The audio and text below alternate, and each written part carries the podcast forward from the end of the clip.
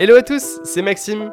On se retrouve comme chaque mercredi à 10h dans ce podcast qui a pour vocation à éclairer et faire gamberger les entrepreneurs qui l'écoutent. Pour me présenter, j'ai 20 ans, j'habite dans le sud de la France et je suis entrepreneur et investisseur dans l'immobilier.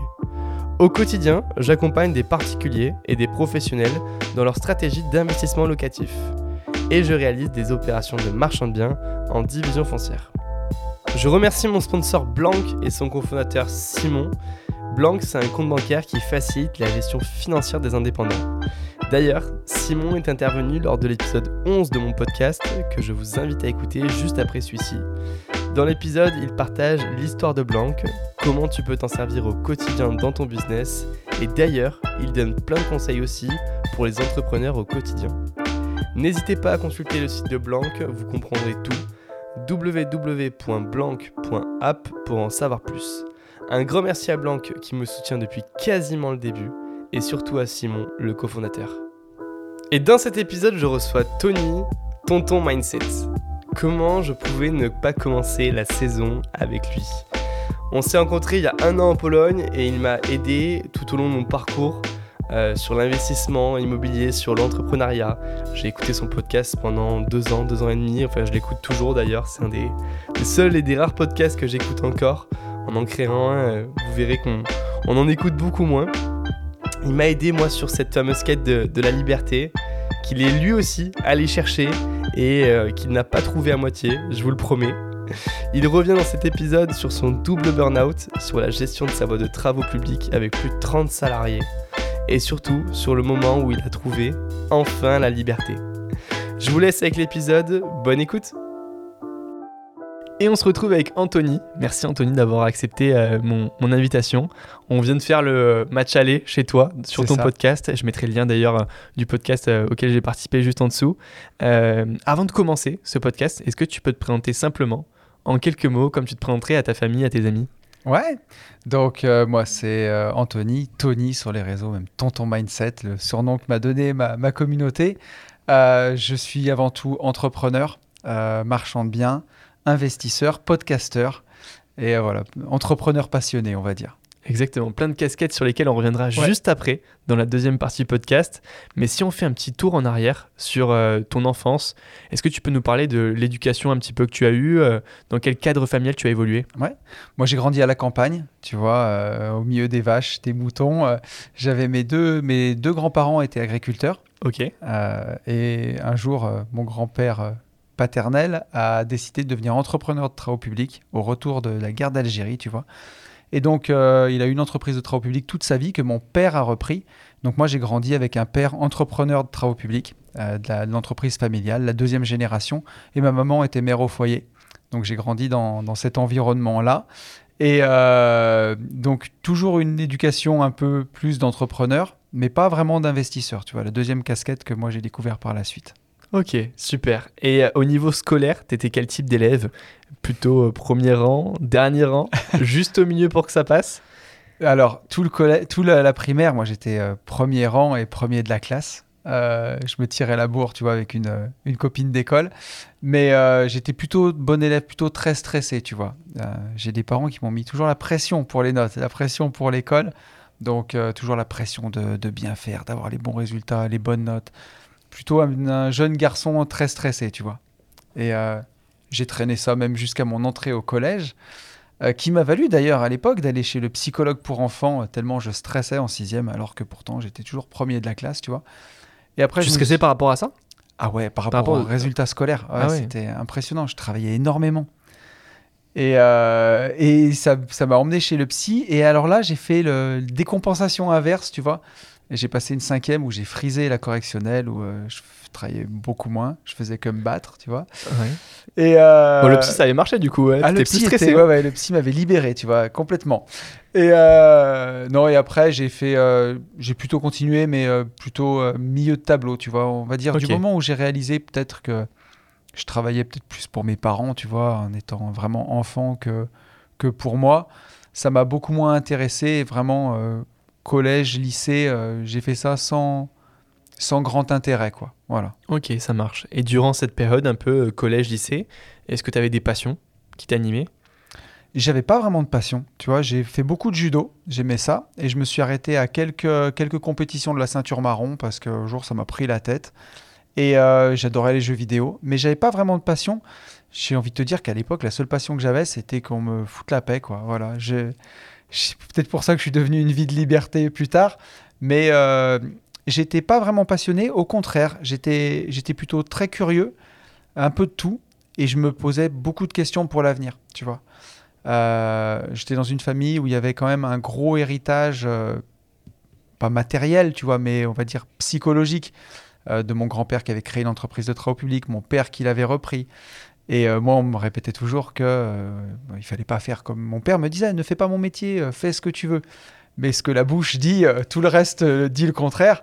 Et tout me destinait à prendre cette entreprise de travaux publics. Donc, je voyais un peu ça arriver, tu vois, dans l'horizon j'avais pas vraiment envie, j'y allais un peu à reculons euh, en moonwalk et euh, un peu comme dans, euh, comme dans les contes, dans, la, dans la mythologie grecque, tu sais, quand tu fais tout pour éviter quelque chose. Ça, ça, arrive directement. voilà, ça t'arrive directement. Donc j'ai essayé de prendre tous les chemins pour ne pas reprendre cette entreprise de travaux publics. Et, et spoiler, ben... spoiler, voilà, j'ai fini par. Alors j'ai pas repris celle-là, mais j'en ai, a repris une autre en famille. On a racheté une boîte de travaux publics après en famille. ok, ça marche. Et si on reste un petit peu dans ce moment-là, collège, lycée. Euh, tu avais quoi comme rapport avec l'argent? À l'époque, euh, pas grand chose, tu vois. J'avais, euh, j'ai jamais manqué de rien. On avait, on habitait dans une grande maison de famille, une ferme, tu vois, qu'on, avait, que on, se passait de génération en génération. Donc moi j'habitais au dernier étage sous les combles, dans des endroits qui n'avaient pas été trop encore rénovés, tu vois, mais j'avais l'avantage d'avoir une grande grande chambre je crois que ma chambre devait faire au moins 25 mètres carrés, tu vois. Trop bien. C'est magnifique. Donc j'avais un lit, j'avais un canapé, j'avais récupéré une vieille télé, j'avais ma console de jeu. Et euh, mes rapports avec l'argent, ils se limitaient vraiment à ça, aux jeux vidéo. Euh, j'avais mon argent de poche, j'avais euh, un peu d'argent à Noël. Et très rapidement, j'ai commencé à travailler les étés dans l'entreprise de travaux publics familial. À 13 ans et demi, je travaillais minimum un mois l'été. Après 14 ans, je suis de la fin de l'année, donc j'ai attaqué à 13 ans et demi. L'année d'après, 14 ans et demi, 15 ans et demi. J'ai toujours travaillé entre un mois et un mois et demi. Et à l'époque, bah, j'étais vraiment payé, tu vois, le SMIC de l'époque. Donc je sais pas, ça faisait peut-être euh, l'équivalent en euros entre 800 et 900 euros. Mais bon, pour l'époque, c'était de l'argent en tout cas. Et ça me faisait toute mon année, ça plus les vacances, et c'était consacré essentiellement aux jeux vidéo. Ok. Donc je m'achetais mes jeux vidéo, je les revendais, mais ma vision de l'argent, elle était vraiment là, tu vois, d'essayer d'économiser pour me payer avoir la dernière console tout de suite, tu vois. Je voulais la dernière console de jeu quand elle sortait. Et j'ai toujours eu les consoles de jeu quand elles sont sorties. Euh, grâce aux vacances, aux travaux pendant les vacances scolaires, tu vois. Mais des jeunes, par contre, tu avais cette appétence-là de dire j'ai envie de gagner de l'argent. Ah, la première année, à 13 ans et demi, on m'a pas laissé le choix, tu vois. Ouais. Euh, donc j'en ai, chié pendant un mois entier. 13 ans et demi, c'est jeune en plus. Hein. C'était très jeune. Aujourd'hui, ça serait interdit, hein. tu pourrais pas le faire. Et euh, aujourd'hui, je crois qu'il faut même avoir, si t'es pas en apprentissage, il faut même avoir minimum 16 ans. je crois aussi, oui. Je pense que c'est compliqué, surtout dans des métiers comme ça, tu vois, euh, où tu es vraiment à poser des tuyaux dans des tranchées. Mais euh, la, première année, ça m'a vraiment fait du bien. Ça m'a montré aussi que bah, c'était cool d'avoir, j'allais dire bien travailler à l'école, mais ça va au-delà de ça. Mais tu vois, d'avoir faire quelque chose qui te plaît, qui t'intéresse, parce que c'était pas la grande passion de faire ce métier-là. Après, j'étais avec des, des gens qui étaient sympas, l'ambiance était bonne. Mais, euh, mais voilà, quoi, c'est pas un métier, euh, c'est un métier qui est difficile. Et pendant un mois, j'en ai bien chié. Après, quand j'ai eu l'argent à la fin, je me suis dit, ouais, ça valait quand même le coup, tu vois. Euh, et les autres années, j'attendais un peu ça aussi. Forcément, par rapport à mes copains à 14 ans, 15 ans, eux, ils passaient deux mois d'été entier. moi, j'avais un mois à bosser, quoi. Ok. Mais ça m'a donné le goût du. Le goût de l'effort, le goût du travail. J'allais dire surtout le goût de ne pas faire ce travail-là plus tard, quoi. Et de faire tout pour y échapper. Et de euh, gagner l'argent différemment, quoi. Absolument. Ok, ouais, ça marche. Et tu as quoi comme vision par rapport à l'entrepreneuriat? Alors, l'entrepreneuriat, je l'ai vu au travers des... de ma famille. Hein. Mon grand-père, d'abord, qui était au départ agriculteur, qui a monté cette entreprise. Quand il est rentré de la guerre d'Algérie, c'était vraiment parti, euh, c'est devenu très compliqué. Il est rentré, je crois qu'il restait, tu vois, une vache. Enfin, c'était vraiment très très compliqué. C'était dans la fin des années 60 et le, l'agriculture, enfin oui, j'allais dire oui, au début des années 60 plutôt, l'agriculture était en train de se moderniser et il apparaissait vraiment les premiers tracteurs que tu pouvais acheter et aussi les premiers tractopelles, tu vois, des tracteurs avec un bras articulé à l'arrière pour creuser les tranchées. Il a acheté ça en premier, donc il a été visionnaire d'une certaine façon. Et il a, il a beaucoup œuvré, mon grand-père, à une époque où euh, il y avait tout à faire en France. Il y avait tout à créer. Les petits villages n'étaient pas raccordés à l'assainissement. Donc il a énormément travaillé en ruralité. Ça a très très bien marché. Ensuite, quand mon père a repris l'entreprise, ça a un peu moins bien marché. Parce qu'il y avait beaucoup de choses qui étaient faites. Si tu veux, il y avait beaucoup moins de créations nouvelles. C'était plus de l'entretien. Et moi, quand j'y suis venu après, je suis venu par cette porte-là, à l'entrepreneuriat. Hein. Euh, c'était encore un peu plus compliqué, ce qui a fait euh, poser des questions pour la suite de mon parcours. Mais j'y suis venu de cette façon-là, l'entrepreneuriat. Quand j'ai par ta famille Par ma famille. Quand j'ai commencé à travailler euh, dans le, en tant qu'ingénieur, parce que j'ai fait une formation d'ingénieur en, génie physique, j'ai commencé à travailler dans une usine en tant qu'ingénieur de production, et j'ai rapidement vu que le salariat, c'était pas fait du tout pour moi. Et ma seule porte de sortie, pour moi, ma seule façon de, faire autrement, c'était par l'entrepreneuriat. Et je l'ai vu que par le prisme de la famille à cette époque-là. Je me suis, fait, on vivait une époque différente. Hein. On était en 2005, 2006. C'était pas comme aujourd'hui où on a énormément de choses sur Internet. Il n'y avait pas YouTube. Il y avait, c'était une époque différente. Et euh, c'est ma porte de sortie. Je l'ai vue par le côté familial, entreprendre en famille. Ok, ça marche. Et euh, cet aspect immobilier, euh, on va y venir après. Hein. tu as euh, développé euh, ton patrimoine immobilier, tu as acheté des biens pour sortir un petit peu de cette rat race-là. Ouais. tu avais une impétence pour l'immobilier à ce, moment-là, toujours pareil, dans cette période lycée, études supérieures, ou pas du tout? Tes parents avaient déjà investi, ta famille? Alors, moi, pas vraiment. Euh, on avait une maison de famille, donc la maison. Euh, la résidence principale La résidence principale qu'on se passait. Mon père avait fait une résidence secondaire. On avait une belle maison dans le, dans le sud. Euh, et c'était les seuls investissements qu'on avait. quand on a, quand j'ai grandi, on a grandi dans une première maison qu'on a mis en location quand on a habité dans la maison de famille. Et cette maison-là, mon père l'avait gardée en location et c'était sa bête noire. Je me rappelle quand j'étais jeune, j'en entendais, entendais, souvent parler. Je l'entendais se plaindre des locataires et tout. Euh, et, il l'a vendu un jour. Et je me suis toujours dit, c'est dommage. Euh, je crois que j'avais 20 ans quand il l'a vendu. Et je me suis dit, c'est dommage, euh, on se coupe d'une rente en fait en vendant ce bien-là. C'est la première fois où je me suis dit, ah, moi, j'aurais pas aimé vendre, tu vois. Alors après, j'ai arbitré plein de biens et, et j'ai vendu aussi.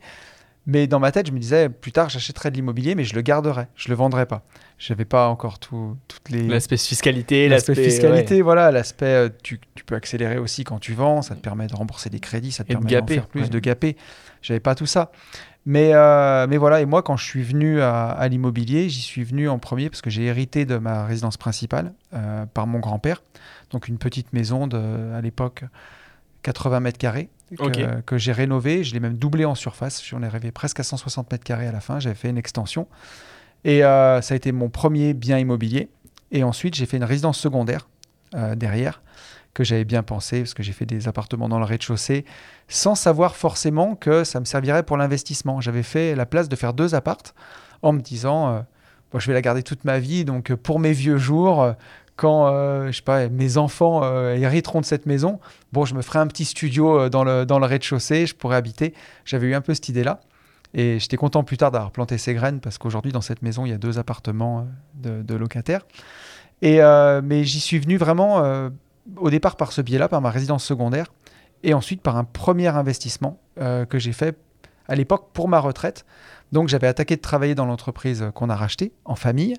Et euh, très rapidement, je me suis rendu compte que cette boîte de TP, c'est pouvait être un colosse au pied d'argile. On a eu un premier impayé client qui a mis l'entreprise euh, quand même en difficulté. Euh, on a fini par être payé par la suite, mais ça a été très compliqué pendant un moment. On a eu peur et je me suis dit, mais si ça s'arrête d'un seul coup, si mes sources de revenus, elles se coupent, en fait, comment je fais? Comment je fais quoi? Comment je vais faire? Je me suis dit, mais il faut que je prépare. Ouais, c'est clair au moins l'avenir. Donc euh, j'ai acheté un premier immeuble, on était en 2008, je ne dis pas de bêtises, fin 2008, et euh, un premier immeuble de 9 appartements à Saint-Étienne. Et à l'époque, j'avais lu un seul livre, c'était euh, Tout le monde mérite d'être riche d'Olivier Seban, et où il disait qu'il fallait avoir minimum 9% de rentabilité. Et, j'ai acheté cet immeuble à, à 11% de renta, je crois, donc j'étais hyper content. Après, j'ai déchanté parce que est-ce que c'est la renta sur le papier ou c'est la vraie renta euh Ah ouais, non, c'était juste la renta papier là. parce que la vraie renta, on était bien, bien loin de ça. Mais, euh, mais voilà comment je suis venu après à l'investissement IMO sur, euh, sur ce premier bien que j'ai acheté vraiment à l'époque comme une lettre à la poste. On avait fait une SCI avec deux associés. Euh, voilà, et on avait acheté ça. Le crédit est passé, tout a été hyper facile. Hyper simple. oui. Et ouais, c'était la, la partie facile, c'était là. Quoi. La partie dure, c'était après. En plus, tu l'as gardé longtemps puisque tu t'en es séparé il y a pas si ouais, longtemps. je m'en suis séparé en 2021. 2021, donc. Ouais, ouais. euh, ouais, je voulais le vendre depuis des années et des années. Moi, j'aurais été même prêt à le vendre à perte, mais j'avais deux associés qui étaient très attachés euh, à ne pas perdre un centime et qui ont préféré perdre du temps. Voilà. Ouais, je sais que le temps, c'est ma plus grande richesse, donc ça, euh, ça dépend leur- la valeur du temps de chacun. exactement. Et pour eux, elle n'avait pas forcément la même valeur que pour toi. Non, non, exactement. Ok, Donc, euh, on l'a gardé quelques années. Ça marche. Est-ce que tu peux nous raconter un petit peu pourquoi tu as fait ces choix d'études Ouais. Euh, Toujours dans cette euh, période-là, pourquoi tu es, parti sur ça? Et un petit peu tes premiers jobs, tes premières activités avant d'être entrepreneur Ouais. et de euh, rejoindre euh, la société de ton, ton père? Euh, quand j'ai fait mon collège, mon lycée, il y avait vraiment rien qui me, qui me passionnait. J'aimais juste les sciences. J'ai toujours été passionné de sciences. Euh, J'aimais beaucoup ça. Je lisais Sciences et Avenir. euh, j'aimais bien les cours de physique. J'aimais bien les cours de maths, même si j'étais nul en maths. J'étais très bon en physique, très bon en bio. Dès que c'était appliqué, je, m'en sortais très très bien. Par contre, dès que c'était fondamental, j'avais beaucoup de mal. Et, euh, Trop de on- théorie, ouais. Ouais. On faisait les mêmes maths en physique, j'avais 19 et, euh, et en maths, j'avais 7. Quoi alors que c'était juste la même chose. Mais, mais voilà. Et quand je suis sorti du, du, du lycée, j'avais vraiment envie d'être ingénieur. Je voulais faire une école qui était l'INSA à Lyon. C'était, je sais pas pourquoi je m'étais fixé cette école-là, mais je voyais vraiment ça comme un Graal, euh, parce que c'était une école publique et j'avais pas envie de payer pour avoir mon diplôme. Tu vois, je voulais pas. Dans ma tête, c'était tricher ça à l'époque. Et c'était une des, meilleures écoles françaises à l'époque. Je sais plus si c'est toujours le cas, mais euh, mais j'avais vraiment envie de viser cette école. Et donc j'y suis allé à la sortie du lycée. Je me suis fait recaler. Euh, donc je suis parti par dépit dans un IUT de mesure physique où là vraiment on nous apprenait le métier de technicien de laboratoire, vraiment très appliqué. J'ai détesté. Ça a été vraiment deux années euh, vraiment horribles. Euh, derrière, j'ai fait une licence et une maîtrise dans la- le domaine de la plasturgie. Et là, c'était encore très appliqué. Mais euh, le niveau était un peu plus faible et j'ai réussi. Alors, après l'IUT, j'ai retenté l'INSA. Ils m'ont Ouais. encore recalé. Ouais. Donc, deux fois. Et euh, je suis parti un peu par dépit dans cette licence maîtrise. Mais par contre, j'ai j'ai pu sortir major de promotion parce que c'était euh, beaucoup plus accessible qu'à l'IUT. Ouais, l'IUT, je crois qu'on était 100. J'avais fini 20e, mais ça suffisait pas. Et le gros avantage, c'est quand tu sors au bout de 4 ans d'études, c'est sur dossier. Il n'y a plus de concours et c'est vraiment que sur dossier et entretien. Et à l'entretien, j'ai tout donné. J'aurais dit que ça faisait trois fois et que jamais 203, je voulais pas en entendre parler. Et j'ai finalement été pris à l'INSA à Lyon. Euh, donc j'ai fait la quatrième et la cinquième année d'école d'ingénieur.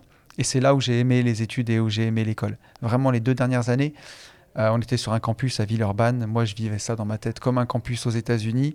C'était magnifique. On avait des profs qui étaient passionnés et passionnants, des puits de science. J'ai pris tout ce que je pouvais prendre. Ouais, euh, c'est le Graal, hein. c'est le Graal de, de ce qu'on peut apprendre de- dans ce domaine-là, en tout cas. euh, Ouais, Quand on parle de l'INSA, c'est euh, impressionnant. ah ouais, puis j'ai- j'avais vraiment l'impression de de- d'avoir affaire à des gens.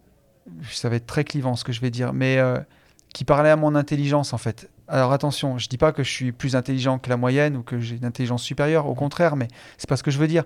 Mais à chaque fois, j'ai l'impression qu'on nous prenait, que ce soit même euh, au lycée, au collège, et même en études supérieures pour des abrutis ou pour des gens qui ont formé un métier et que dès qu'on pose une question qui sort du cadre, on répond pas. Là, à l'INSA, c'était open bar, quoi. C'était le, le bistrot de la science et toutes les questions étaient bienvenues, toutes les théories étaient bienvenues. Et euh, enfin, je me suis régalé pendant deux ans. J'en ai bien chié, mais euh, à la fin, sur la deuxième année, je suis, je suis pas sorti major de ma promotion, mais pas loin. J'étais dans les deux, trois premiers euh, en, en cinquième année. Euh, donc Vraiment propre, quoi. Ouais, ouais, j'étais super. super content. parcours. Mais dès que tu es passionné, dès que tu fais ce que t'aimes, euh, bah tout de suite c'est trop bien, quoi. Exactement. Donc, euh, donc voilà, en tout cas, pas en quatrième année, mais en cinquième année, on se spécialisait. Et sur cette spé, j'étais arrivé dans les premiers, donc j'étais très content. Et euh, je pensais, moi, ingénieur en génie physique, que j'allais faire décoller des fusées, tu vois, ou que j'allais inventer des nouveaux matériaux, que ça allait être incroyable. Euh, donc, euh, je me suis gardé ça en tête et je suis parti. Je voulais quand même faire une coupure. Donc, je suis parti vivre un an en Écosse. Euh, Là-bas, j'ai fait plein de petits boulots. J'ai Pourquoi l'Écosse plutôt qu'une autre C'est une opportunité ou c'est vraiment. que, à l'époque, j'étais en couple avec la mère de mes enfants et Mhm. elle était assistante d'anglais là-bas en Écosse. Donc, je suis parti la rejoindre. Et, euh, et vraiment, je voulais partir dans un pays anglo-saxon. Moi, j'ai toujours aimé les pays étrangers et surtout l'an- les pays anglo-saxons. J'ai fait des stages en Angleterre, euh, de 4 mois quand j'étais à l'IUT. J'ai fait des stages en Australie aussi quand j'étais en, en licence maîtrise. Et, là, ça me paraissait naturel d'aller vivre un an à l'étranger. Et j'ai toujours aimé le Royaume-Uni. Et donc, c'est tombé sur l'Écosse. Et vraiment, j'ai vécu ma meilleure vie pendant, pendant une année. C'était fantastique la vraie liberté au sens propre. J'avais un job qui était alimentaire, alors alimentaire au départ, puis pour lequel je me suis quand même bien pris au jeu euh, pour le coup. C'était dans un centre d'appel, hein. c'était pas un boulot incroyable, mais le gros avantage des anglo-saxons, c'est qu'ils ne te regardent pas au diplôme, ils te regardent au mérite et euh, au travail que tu mets. Et voilà, moi je n'ai pas l'habitude de faire les choses à moitié, même pour un boulot euh, pour un an. Donc je bossais bien et ça s'était bien passé. Et puis après, j'avais lâché le job pour finir. Je suis resté six mois, puis après, j'ai pris six mois pour voyager et euh, toujours en Écosse, voyager dans le nord de l'Écosse. Et c'était fantastique, vraiment.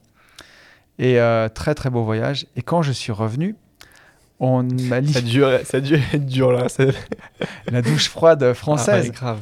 Où on te fait comprendre que euh, en partant un an à l'étranger, tu as presque gâché ton diplôme en fait. Ah et il y a eu des, des, des, même des entretiens d'embauche où je les ai enchaînés à commencer à leur parler en anglais en fait. Et quand je voyais qu'ils bégayaient, je disais, ben, en fait, elle a servi à ça, mon année, à être mm. euh, bilingue, quoi. Et euh, donc, ça a été très, très compliqué. Et finalement, j'ai réussi à trouver du boulot euh, chez Rockwool. Alors, pour les investisseurs immobiliers, ça va beaucoup leur parler parce que c'est la laine de roche qui isole les bâtiments. Et vraiment, j'avais, je pense, toujours au fond de moi cet esprit d'entrepreneur. J'ai toujours eu quand même beaucoup de mal avec les règles, avec qu'on me dise quoi faire, qu'on, me dise comment m'organiser. Et, et là-bas, j'ai découvert bah, tout ce que j'aimais pas dans le, le salariat. C'était une entreprise qui marchait très bien, euh, qui faisait des très bonnes marges. Et du coup, je pense qu'il y avait beaucoup de gens qui étaient payés à ne rien faire. J'ai découvert ce que c'était qu'un bullshit job. Euh, remplir euh, des tableaux Excel que personne ne lira avec des rendements de production de laine de roche. Et je me suis dit, je peux pas finir comme ça. Quoi. Tu te sentais pas forcément utile dans, dans, la société actuelle, etc. Dans, ce que tu faisais, ça te. Ah non, vraiment. C'était pas un, premier job qui t'a convaincu de continuer quoi Ah non, pas du tout, pas du tout. Et puis euh, quand je suis allé voir mon chef, c'était mais de quoi tu te plains en fait? On est deux jours par semaine en séminaire, on est dans des restaurants, tu vois, un peu comme celui-ci dans lequel on, enregistre ce podcast. Je dis pourquoi tu te plains? Euh, Ça marche bien, euh, les horaires sont cool, tu as 2% d'augmentation par an, tu as l'intéressement aux bénéfices, tu as tout ça. Et je dis ouais, mais en fait, je suis en train de, m'éteindre. Mhm. Vous comprenez pas C'est pas possible quoi. Et euh, c'est là où j'ai eu l'opportunité, après un repas de famille, où mon père me disait qu'il cherchait quelqu'un pour reprendre une entreprise de travaux publics à Lyon. Nous, la nôtre était à côté de Saint-Etienne, c'est l'entreprise familiale créée par mon grand-père. Il me dit, je vais chercher quelqu'un pour, pour reprendre. Et en fait, je sais pas, j'ai vu une opportunité, je dis, mais moi, je suis là, en fait. Tout, ça fait, euh, depuis que j'ai 13 ans et demi, je travaille l'été dans cette boîte. Bon, le TP, je connais pas tout, mais euh, je suis ingénieur, je peux apprendre. Mais vas-y, moi, je suis chaud. Et euh, on a trouvé très très rapidement, tu vois, toutes les planètes se sont alignées et en quatre mois, on a trouvé une entreprise à vendre à Lyon.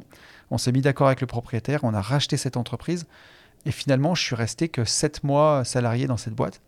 Et quand je suis parti, mon chef qui m'a serré la main m'a dit euh, on voulait quelqu'un d'entreprenant pour ce poste et on s'est pas trompé, on a juste pris quelqu'un de trop entreprenant, tu vois. Ok. C'était rigolo. Une belle, une belle histoire. Et du coup, tu attaques ce, ce, nouveau job-là. C'est ça. Euh, finalement, d'être euh, responsable de cette société. Ouais. Euh, comment ça se passe L'acquisition même de cette société, ça peut être intéressant de savoir. ouais. Vous avez fait un prêt, comment ça s'est passé? Ouais, c'était très intéressant. On a acheté cette société 2,4 millions à l'époque, Ok. avec un mécanisme de, de, LBO. Donc il y avait 400 000 euros de trésorerie qui restaient sur les comptes. Donc au final, on a acheté 2 millions, si tu veux. et on, a, on était cinq associés à emprunter, donc mon père, ma tante et mes deux oncles et moi. 20% chacun. Et euh, on a fait un crédit euh, pour, euh, avec deux boîtes, une partie au CIC et une partie à la Banque Populaire à l'époque, donc chacun prêté un million d'euros pour l'achat de la société. On l'avait pris sur 7 ans, donc ça faisait des grosses, grosses mensualités. Si je ne dis pas de bêtises, je crois qu'on remboursait 38 000 euros les premières années. par mois? Par 38 000 euros par mois, c'est énorme. Ouais, c'est énorme. Après, c'est une société qui, on avait entre 35 et 40 salariés. On faisait, euh, tu vois, j'ai fait entre, toujours entre 6 et 8 millions d'euros de chiffre d'affaires chaque année. Après, euh, c'est des boîtes où tu arrives à te payer. Voilà, c'est du business comme on faisait. Tu crées ton propre job, si tu veux. Donc, je gagnais bien ma vie. Hein. Je gagnais entre 6 et 8 000 euros par mois. J'étais bien payé. Euh, on arrivait à rembourser notre crédit. Alors, à un moment, ça a été difficile parce que très rapidement, en 2008, il y a eu la crise des subprimes. qui a bien contaminé la France et qui a bien impacté euh, l'immobilier, en tout cas lyonnais, là où je travaillais. Donc euh, rapidement, on n'a plus pu faire face aux échéances au bout de, trois ans. Et finalement, la boîte qu'on devait rembourser sur 7 ans, on l'a remboursée sur 11 ans. On a dû rallonger le crédit pour baisser les mensualités, mais on a fini par la rembourser jusqu'au bout. Mais, euh, mais voilà, ça a été très très formateur et à la fois très compliqué. Quand je l'ai repris, j'avais 25 ans. Euh, je dirigeais des gens qui avaient entre mon âge et 45, 50, 60 ans. Et c'est un vieux briscard qui la vendait, tu vois, qui a vendu, il avait 60 ans, un vieux de la vieille. Et il a fallu faire sa place, tu vois. Donc au premier temps, les, gens te testent. Et puis en fait, au bout de quelques mois, quand ils se rendent compte que es, voilà, tu, tu lâcheras jamais rien et puis que, que, que voilà, que tu es fait pour l'entrepreneuriat, Bon, ça, ça, ça va. Après, manager des ouvriers, c'est pas toujours facile. Hein. Non, tu as dû avoir des, euh, de sacrées expériences. Euh, est-ce que tu peux nous en raconter quelques-unes, tu vois, des exemples de choses où tu vois que c'était difficile et tu as vu vraiment que tu avais envie d'arrêter ça et d'être libre, quoi? Ouais, bah, ce que je peux te dire, alors, tu as le côté salarié parfois où c'est difficile, beaucoup d'absentéisme, par exemple, tu vois. Quand tu manages des ouvriers, alors tu as des gens extrêmement compétents hein, sur une boîte de 35 salariés tu sais, il suffit que 5% de l'effectif euh, soit pourri, mais voilà, ça fait 2, 3 personnes et ça suffit à te pourrir en fait une boîte. Je, donne souvent cet exemple, mais euh, en NBA, ils s'étaient amusés à faire des tests euh, aux États-Unis et en changeant seulement un joueur de l'équipe, donc 20% de l'effectif, parfois s'ils mettaient le mauvais joueur, l'efficacité de l'équipe diminuait de 40%. Donc tu vois, tu changes 20 et ça diminue 40. Donc là, imagine-toi avec peut-être 5% de ton effectif qui, qui part en sucette sur une boîte de TP, c'est souvent des équipes de 3, 4 personnes. Bon, un membre qui part en sucette, et eh ben, l'efficacité de l'équipe, elle diminue de quasiment 50%. Quoi. Donc cet absentéisme, ces choses-là, ça a été très dur à gérer. Parfois, c'est démoralisant. Ou euh, c'est un métier où tu fais des marges qui sont très très faibles. À la fin de l'année, tu vois, une année, ça m'avait marqué. Hein. Euh, on a fait 8 millions d'euros de chiffre d'affaires et en résultat net, on fait 100 000 euros. wow. Et là, tu te dis, bon, on a payé tout le monde, euh, on a remboursé le crédit. On a remboursé le crédit, on a payé les bureaux, mais on a brassé 8 millions pour euh, finalement en garder, capitaliser 100 000. Quoi. Donc il y avait ce côté colosse au pied d'argile qui était compliqué. Et parfois, de l'autre côté, des clients. On peut avoir des clients très exigeants, euh, compliqués. Et, mais tu vois, tout ça, pour moi, ça faisait partie du job. La partie qui était la plus difficile, c'était de me dire, il y a trop de facteurs externes qui, qui influent en fait sur mon job. J'ai investi dans une boîte, je l'ai acheté cher, et il suffit que je fais les marges qui sont tellement faibles qu'un mec me paye pas et il peut me faire couler ma boîte. Et je me disais, mais si je passe de 4, 5, 6 000 euros par mois à demain, euh, je vais retrouver un job d'ingénieur même à 3 000, ça va trop me changer ma vie. Donc, euh, il faut que, il faut que j'arrive à capitaliser à côté, à investir pour me créer. Euh, à l'époque, je ne savais même pas, je ne voyais pas ça comme des revenus passifs, mais je me disais du patrimoine. Voilà. Je voyais même plutôt des choses que je pourrais vendre, tu vois, pour, pour pas que, que, je me retrouve dans la merde. Et à, ce moment-là, tu as quoi comme gestion financière personnelle? Alors, j'ai été la première année, j'ai, euh, je t'avoue que j'avais peut-être quelques revanches à prendre euh, sur, sur la vie. Je sais pas si c'est le côté campagnard ou quoi. Mais, euh, mais très rapidement, la première année, en gagnant bien ma vie, je me suis fait rapidement plaisir. Donc, je m'étais acheté une jolie BMW d'occasion, tu vois, mais une belle BMW série 5 de l'époque qui était très belle je m'étais acheté euh, tu vois, une jolie montre. Et, euh, mais assez rapidement, je me suis dit, il faut que je fasse très très attention. Il faut pas que je monte mon train de vie. Parce que quand j'étais ingénieur, euh, mon premier job, quand j'étais chez Rockwool, je gagnais 1840 euros par mois. J'avais un loyer de 300 euros et j'arrivais à mettre 500 euros de côté tous les mois. Je me disais, ben, tu, c'est, propre, voilà, tu vis, tu, tu, vis bien, tu peux continuer comme ça. Et là, je, ne le faisais même plus, en fait, en gagnant 4000. Et vraiment, très rapidement, en six mois, je me suis dit, il faut que je change ça. Et j'ai toujours gardé ça. Et même des fois aujourd'hui, c'est compliqué de, de m'en défaire parfois. Mais un peu la gestion. Alors, je suis pas vraiment auvergnat. Maintenant, aujourd'hui, ma région, c'est Rhône-Alpes-Auvergne. Mais on parle des Auvergnats parce qu'ils sont un peu radins. Moi, je suis né à 10, 10 km de l'Auvergne. Si je vais 10 km dans les montagnes, je suis en Auvergne. Mais j'ai un peu ce côté-là où euh, j'ai toujours vécu alors j'avais la, chance, entre guillemets, d'avoir hérité au décès de mon grand-père de cette maison, donc j'ai pas eu de loyer à payer. Mais euh, j'ai toujours vécu avec 1500, euh, 1800 euros et j'ai toujours mis tout le reste de côté. J'ai toujours investi énormément. Ok, donc tous les mois, même, même à cette période-là, Même au début, ok. Et la réussi- première année, tu vois, où j'ai fait un peu, un peu la cramé un flambe. peu plus, ouais. Mais après, très rapidement, je me suis dit, en fait, c'est une chance de gagner aussi bien ma vie.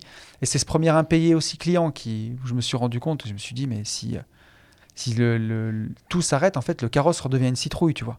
Et, et comme quoi, tous les éléments qui peuvent être euh, à première vue négatifs, parce que finalement, euh, l'impayé de client, tu le remercieras aujourd'hui. Exactement. C'est c'est lui qui t'a permis de Bien construire sûr. un petit peu ton éducation financière, euh, d'investir à côté et de te créer des sources de revenus passifs. Ouais. À partir de quel moment tu commences à investir dans l'immobilier euh, vraiment purement locatif? Tu as ce déclic-là de te dire il faut que je me crée un patrimoine au cas où ça, se- il se passe Ouais. quelque chose, et puis si j'ai envie vraiment de quitter mon job? Bah, le tout premier, c'est l'immeuble de, de Saint-Étienne que je fais euh, fin 2008. C'est combien euh, de temps après avoir repris la. C'est un an. Un an après un, an avoir- un an après avoir repris l'entreprise. Ok. Et, euh, et ça se passe pas très bien. Ça se passe pas très bien parce que c'est un, dire un notable de ma ville. On peut le dire aujourd'hui, puis je m'en fous. Euh, C'était le bijoutier de ma ville, tu vois, qui m'avait vendu ce, ce bien-là. Et euh, c'est mon notaire qui me l'avait conseillé, mon notaire de l'époque, qui n'est plus mon notaire aujourd'hui, mais je me sentais un peu en confiance, si tu veux, avec ces gens. Et euh, ils m'ont fait visiter, euh, enfin le, vendeur m'a fait visiter deux appartements qui avaient été refaits, qui étaient vraiment jolis. Mais en y allant déjà, j'avais visité de nuit, la rue me semblait pas incroyable. Euh, le quartier, ça allait, mais cette rue-là me semblait pas incroyable. Il y avait une petite école au fond, une école maternelle, donc ça m'avait rassuré. Je suis retourné visiter un autre jour, bon, ça me paraissait un peu mieux. Et j'ai visité que deux appartements. Et je lui dit, mais j'aimerais bien voir les neufs. Il m'a dit, mais en fait, on va pas déranger tous les locataires, vous comprenez, vous êtes entrepreneur, vous savez ce que c'est. Quand vous avez racheté votre boîte, euh, le patron vous l'a pas dit aux salariés pour pas les affoler. Bah là, c'est pareil, il faut pas affoler les locataires. Moi, j'étais tout novice à l'époque, j'avais 26 ans. Enfin, toi qui en as 20, euh, tu vas rigoler. Mais euh, mais c'est bien, je, comprends ce que tu veux dire. c'était une autre début, époque, quoi. tu vois. C'était le début pour moi. Et, euh, et j'avais pas autant de culot que j'ai maintenant. Aujourd'hui, c'est que je suis personne. Jamais t'achèterais un truc sans voir tous les lots. Jamais euh, de la vie. tu vas dans les combles, dans les caves, tu regardes les tout. quoi. fondations, tout, tout, tout. Mais à l'époque, j'étais euh, voilà, j'étais un peu plus candide peut-être. Et, euh, et finalement, quand j'étais propriétaire de l'immeuble, là, j'ai pu voir tous mes appartements. Donc, il y en avait deux qui avaient été rénovés. Il y en avait cinq qui étaient dans leur jus moins moins quoi. Donc, techniquement, aujourd'hui, c'est hors de question que je loue un truc comme ça. Mais voilà, c'est acceptable, c'est propre, c'est pas le grand luxe. Mais voilà, l'électricité aux normes, la plomberie, la plomberie est aux normes. Voilà, la carpette, euh, c'est pas de la première jeunesse, mais c'est louable, quoi. Mais en tout cas, moi, enfin, en tout cas, Tu l'aurais pas ça aujourd'hui. quoi. jamais de la vie. Mm. Et alors, par contre, il y en avait deux qui étaient carrément insalubres. C'est-à-dire euh, le matelas par terre euh, marron, euh, les canettes de 8-6 euh, et, et la- la- le noir jusqu'à un mètre de hauteur des murs, quoi. Ouais. Et, C'est euh, pas un vice caché, ça Tu peux pas te retourner contre le vendeur Comment Non. ça se passe? Non, non, t'es censé avoir visité, hein. Ouais. censé, c'est marqué Sur dans le. Chez le notaire, ouais, Bien sûr. Donc il n'y avait pas d'agent IMO, c'était du gré à gré, tu vois. Et, euh, et vraiment, j'ai eu le sentiment de me faire niquer, Ouais. pour parler clairement. Mais tu vois, à cette époque, j'avais pas fait beaucoup de développement personnel, mais je me suis toujours dit 100% responsable. Et puis, comme tous mes proches m'avaient dissuadé d'acheter cet immeuble, parce que mon père me disait, t'as assez à faire, on n'a jamais investi. Et il avait, on en, rep- on en rigole aujourd'hui parce qu'on a investi ensemble ap- après avec mon père. Mais à cette époque, il me disait, euh, si tu veux de l'argent, euh, entreprends quoi. Enfin, bosse plus dans la boîte de TP, euh, viens, on, dé- on fait une plateforme de recyclage, on fait un nouveau business à côté. Mais euh, qu'est-ce que tu t'emmerdes avec des locataires? Ça sert à rien quoi. Pour lui, c'est, c'était pas les entrepreneurs qui faisaient ça, en tout cas. Ok. Et, et- et cette vision-là, elle a quand même évolué? Tu lui as fait euh, Ah, évoluer avec, euh, Ouais, ouais, ouais, bien sûr. avec le temps? Bien sûr, parce qu'après, mon... Donc, mon investissement après l'immeuble de Saint-Etienne, c'est ma résidence secondaire dans le sud, où j'ai fait les deux appartes. Et ensuite, c'est un T'as immeuble. tout construit ou t'as fait rénover? J'ai construit. T'as construit cette Ouais, maison. J'ai construit. Ok. Et après, c'est un immeuble de 8 appartements avec mon père qu'on a fait construire. Ok. Le, le- le bien d'après. Mais en fait, si tu veux, alors pour en revenir rapidement à saint je voulais pas le dire en plus, parce que j'avais honte. Je me suis dit, mais tout le monde Eh t'a ouais. dissuadé. Tu vas leur donner raison. Mais bien sûr. Donc j'ai rien dit à personne. Euh, avec mes associés, on s'est serré les coudes et euh, on a retapé euh, des appartements tout seul. On a trouvé des artisans, des plans pas chers parce qu'à l'époque on n'avait pas beaucoup de thunes à mettre dedans. et moi je voulais pas me démunir parce que j'investissais à côté en bourse et je faisais mon DCA, tu vois, en bourse tous les mois. Et je mettais un point d'honneur à ce que je voulais pas que ça ruine mon investissement. Donc mine de rien, on avait quand même du cash flow, tu vois. Ces appartements insalubres, les locataires étaient sous tutelle payé par la CAF. je crois qu'à l'époque, j'avais 490 euros de loyer, je touchais 530 euros de la CAF. Donc je me disais, tant que le locataire est là, ça va quoi. Et par contre, je flippais en me disant, euh, si une assistante sociale rentre là-dedans et que tu as loué ça, j'avais même pas de bail d'état des lieux. J'avais j'avais un bail, mais j'avais même pas d'état des lieux. Je pouvais pas prouver que le bien était propre au départ, tu vois. Enfin, c'était une catastrophe. Et, euh, et au final, on a refait les appartes un par un au départ des locataires. euh, Jusqu'à ce que, voilà, quand je l'ai vendu, il était tout propre. Ah ouais. bon, bah écoute, euh, non, c'est euh, une première activité, une- enfin une première euh, expérience dans l'investissement qui, je pense, t'aura marqué et t'aura évité de faire d'autres erreurs après par la suite. Mm. C'est quoi un petit peu ton parcours d'investisseur un petit peu pour euh, par la suite? Donc, tu as acheté un, un immeuble avec ton père Ouais. aussi. Et ensuite, qu'est-ce qui se passe? Où t'en viens? Donc, j'achète cet immeuble. Alors, je fais construire un immeuble de 8 logements avec mon père. Ok. Ah oui, donc tu fais construire ouais, Ouais. pardon. Je Ok. fais- ouais, on, on on le, on le fait construire. Et là, je découvre la puissance de l'immobilier neuf, tu vois. Et euh, Les rendements sont plus faibles du coup? Ouais, et euh, alors, on l'a fait construire, celui-ci, c'était 2012, si je ne dis pas de bêtises. Et, euh, et à cette époque-là, c'était. euh, tu construisais pour pas cher, je crois qu'on avait construit pour 1000 euros du mètre carré, tu vois. Ah ouais, Et vraiment pas cher quoi. donc, ouais, vraiment pas cher. Et on avait un rendement qui était pas ouf, hein, 8,5% par mois, tu vois. ok. Donc, Ce qui euh, reste correct ce honnêtement. qui reste, ce qui reste correct et ce qui a été, cet immeuble a été une excellente affaire parce qu'aujourd'hui, il nous reste deux appartements. On l'a vendu à la découpe derrière. Génial. Donc il me reste deux appartements, mais en 10 ans, c'est une opération qui a été, euh, qui a été incroyable, qui nous aura rapporté presque plus de 700 000 euros, je crois, si je ne dis pas de bêtises. Bah, Entre les loyers et la revente Ouais. bah, c'est incroyable. Donc euh, magnifique. Génial. Une très belle opération. Ouais. Meilleure que Saint-Etienne un peu. Ah ouais, Légèrement. léger. Mais tu vois, et du coup, j'ai découvert ça, et ensuite, j'ai plus voulu m'embêter parce que c'est vrai que j'avais un boulot qui était très prenant. Et donc, chaque année, j'ai acheté euh, ou j'ai fait construire une petite maison, ou j'ai acheté un appartement. euh, tu vois, j'avais fait un Pinel dans un programme neuf, ou un appart dans un programme neuf. ok. Et euh, que j'ai mis en location derrière. et je faisais, je mettais un peu d'apport, je prenais des crédits courts. Et, mais j'investissais énormément de mes salaires. Il y a, il y a une époque où, si je te dis pas de bêtises, j'arrivais à gagner jusqu'à 6 000 euros par mois. Et j'avais quasiment 4 500 euros de charges fixes avec les loyers. Et euh, j'avais un cash flow négatif à une époque, donc dû en partie aussi à ma résidence secondaire dans le sud, où j'ai voulu, que j'ai voulu rembourser sur 9 ans Ok. euh, pour aller très très vite. euh, j'avais un cash flow négatif de 2000 euros par mois. Ouais, donc c'est euh, quand même un effort d'épargne qui est énorme. assez conséquent quoi. Aujourd'hui, c'est pas du tout ce que je conseillerais, quoi, vraiment, mais, Ouais. mais c'est comme ça que j'ai fait en tout cas. Tu vois, et c'est pour ça que j'ai mis 12 ans aussi. Ouais. Bon. Bon, ça nous fait une belle transition de parler de tout ça, d'immobilier, etc. pour euh, parler un peu de ton activité actuelle. Alors, Ouais. si on peut, euh, tu t'es présenté juste avant, mais si on peut faire le point sur deux activités, il y a Ouais. la partie formation, accompagnement, réseaux sociaux, podcast qu'on peut englober Bien dans sûr. une première partie, et la deuxième partie qui est marchand de biens. Ouais. Ok. Est-ce que sur cette deuxième partie, sur la partie marchand de biens, tu peux nous dire bah, comment t'en es venu là Ouais. et euh, qu'est-ce que tu fais aujourd'hui en tant que marchand de biens? Ah, c'est bien parce que j'avais peur que tu commences par l'autre, mais l'autre vient de la première, donc c'est bien qu'on commence, qu'on commence par celle-ci. Euh, comment ça m'est venu? Donc, euh, bah, grâce à tous ces invests, et surtout, tu vois, j'ai passé aussi ma maison du Sud en LCD. Donc, entre les appartes, la LCD, ça faisait des bons revenus. Euh, j'ai revendu euh, la maison dont je- que j'avais hérité, euh, je l'ai revendue à la découpe. Ok. Donc j'ai pu détacher une parcelle de terrain, j'ai pu détacher euh, la maison, j'ai refait construire une petite maison sur la parcelle de terrain, j'ai détaché une grange aussi. Et, euh, et tout ça, ça m'a permis de vraiment de redégager du cash et d'atteindre mon indépendance financière autour de l'année 2016, je te dirais. Et j'étais encore ben, associé avec mes parents, avec mon, mon père, ma tante, mes oncles dans l'entreprise. Et je voulais voler de mes propres ailes, mais le plus dur, c'est d'arriver à dire aux gens qui t'ont donné ta chance, et clair. aux gens avec qui tu bosses depuis plus de 10 ans, que tu as envie de faire autre chose. Donc ça m'a pris deux ans pour, euh, bah, pour arriver à, à quitter la, la famille. Et par contre, l'idée, c'était qu'est-ce que je fais après, en fait? Euh, Comment je vais occuper mon temps? Parce que voilà, l'indépendance financière, c'est cool, mais je veux pas faire rentier non plus à 36, 37 ans. Ça me faisait pas rêver. Alors, j'étais extrêmement fatigué de mon ancien boulot. J'avais fait deux burn-out. C'était quand même vraiment très compliqué. Donc, c'était ambivalent. hein. Je rêvais de calme à la, à la fois. Et de l'autre côté, je me disais, il faut, j'ai envie de construire quelque chose. Et ça s'est imposé à moi, en fait, le métier de marchand. Euh, à l'époque, j'avais donc cette entreprise de TP. Et euh, on faisait essentiellement des viabilisations de lotissement. pour des lotisseurs. Donc tu travaillais pour des marchands de finalement. Exactement.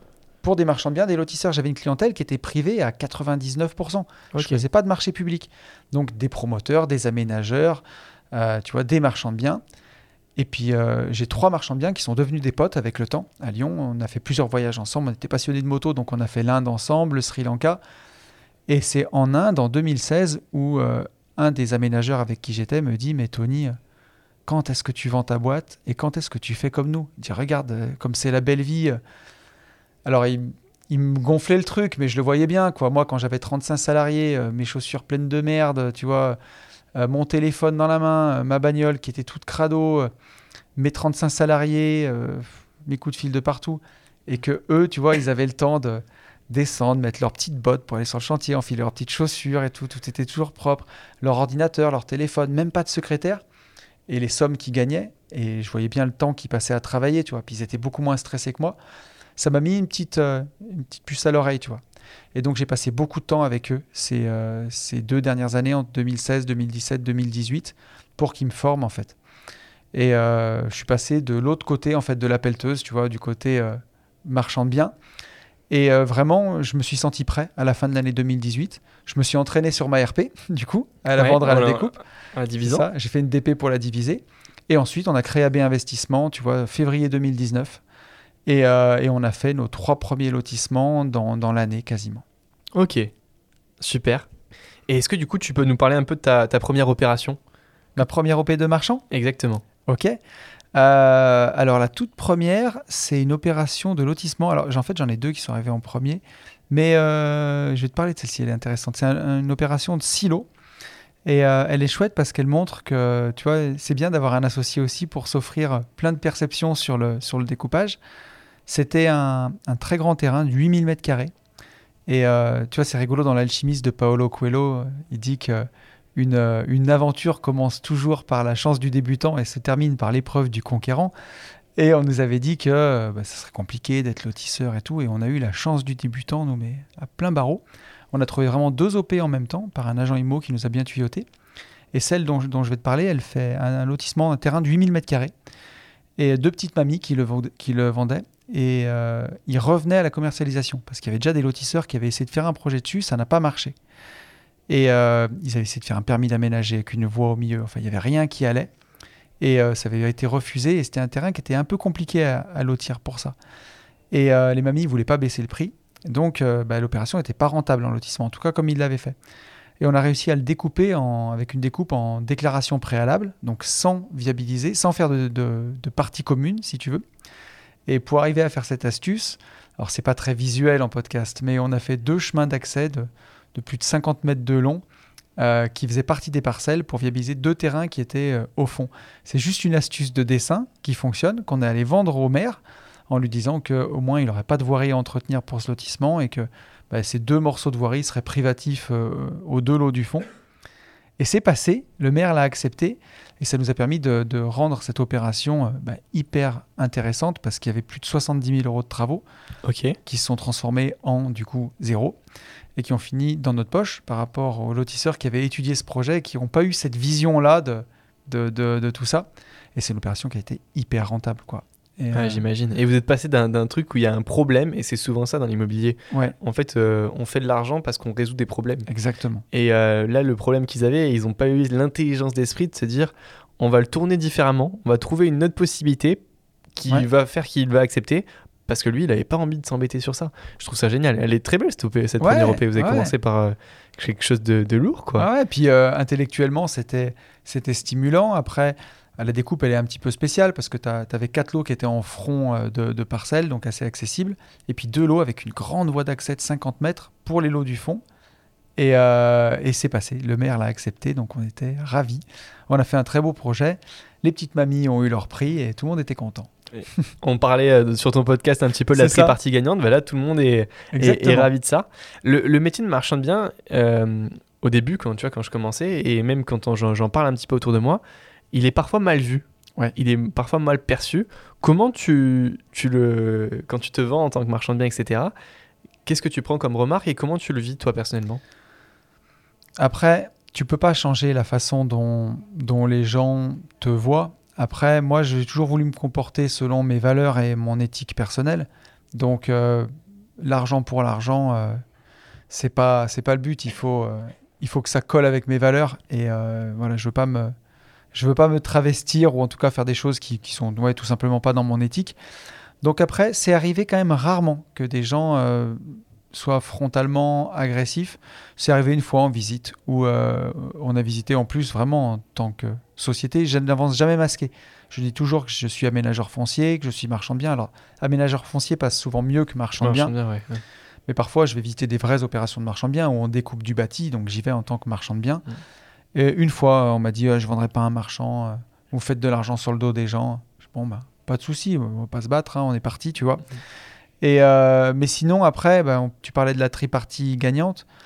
Moi, on en parlait un petit peu sur le podcast qu'on a fait, qu'on a fait tous les deux. Mais euh, je vois, je vois vraiment ce métier-là comme euh, un peu comme un trader, tu vois. Il est nécessaire au marché boursier parce que quand tu as un investisseur long terme qui achète une action, qui va la garder 30 ans, il va blâmer les traders. Mais le jour où il veut vendre son action, il est bien content qu'il y ait quelqu'un qui immédiatement lui l'achète. Et c'est pas un investisseur long terme qui s'est réveillé le même jour en disant ah tiens moi je vais investir pour 30 ans, je vais acheter et, et se croise au même moment. Non, c'est un trader qui l'achète, qui revend. Et ces gens-là fluidifient finalement le marché de, la bourse. Euh, et ben, dans l'immobilier, c'est un petit peu pareil. Des fois, il y a des biens qui restent sur le, sur le marché pendant longtemps, des biens qui se vendent pas, ou des gens qui en veulent un gros prix qu'un particulier ne proposera pas. Et nous, on arrive avec notre vision des choses.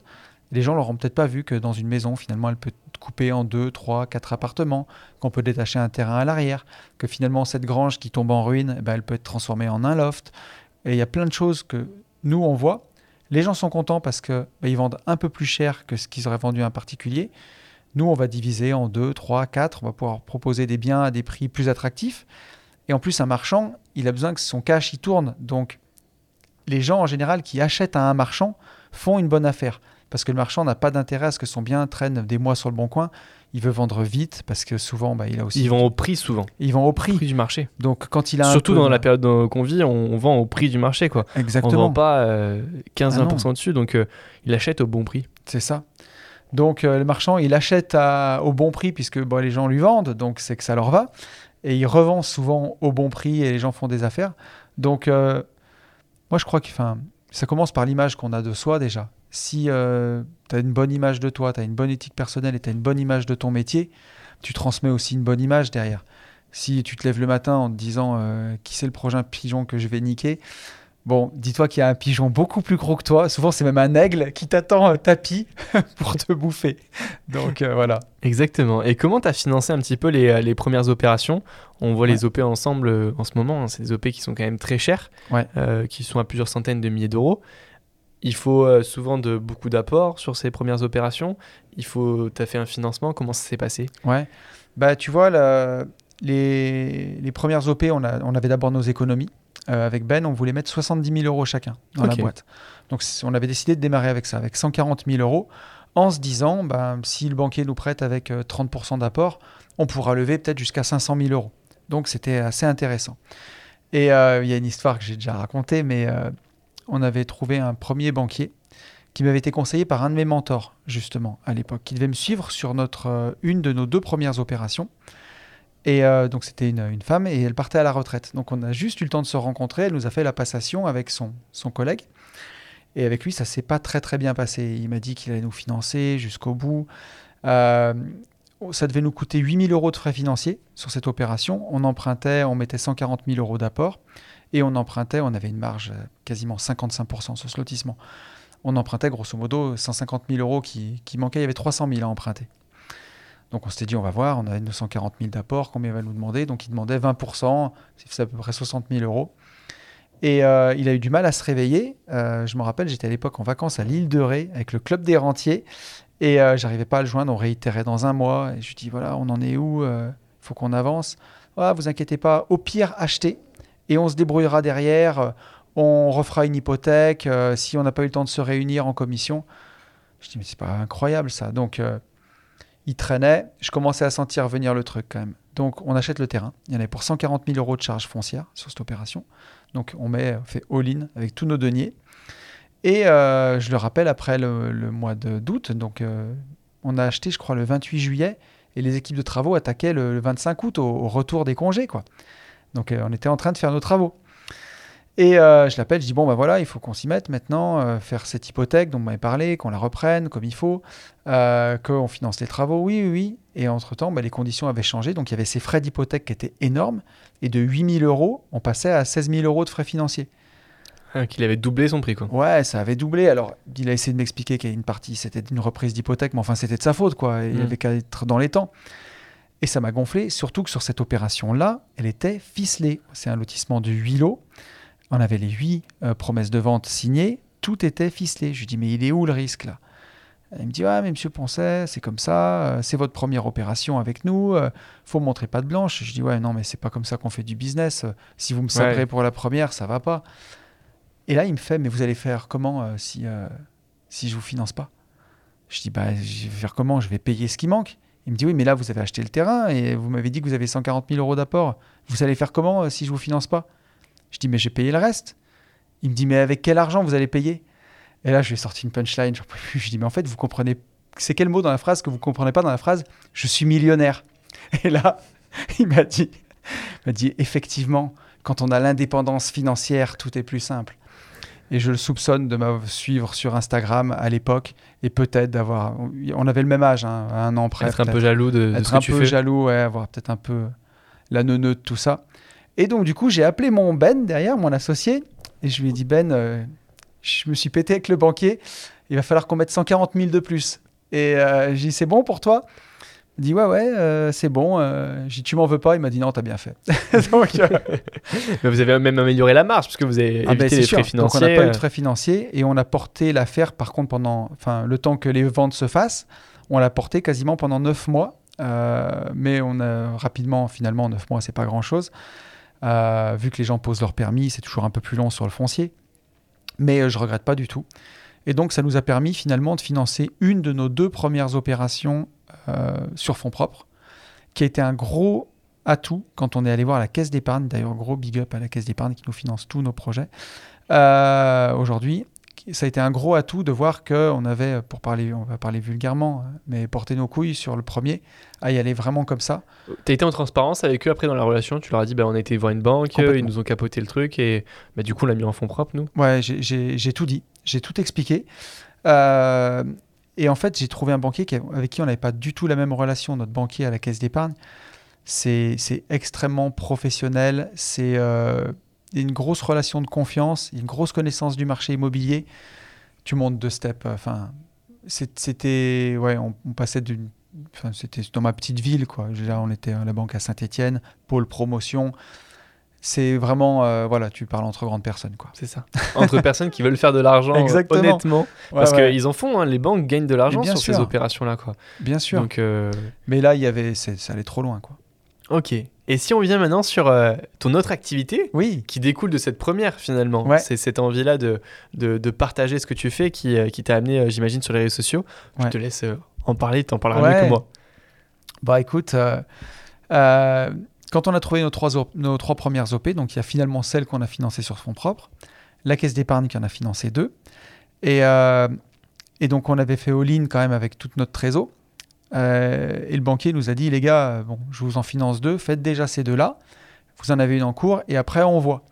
Et en fait, on s'est retrouvé très rapidement parce qu'on a trouvé ces OP, on a monté la boîte en février 2019, et je crois qu'au mois de juillet, on avait trouvé nos trois OP. Et donc, en fait, on a eu un, temps de latence où on s'est dit, euh, qu'est-ce qu'on va faire pendant euh, maintenant, quoi. Euh, puis on a, eu, on a eu le Covid derrière qui a remis encore un petit moment de, calme.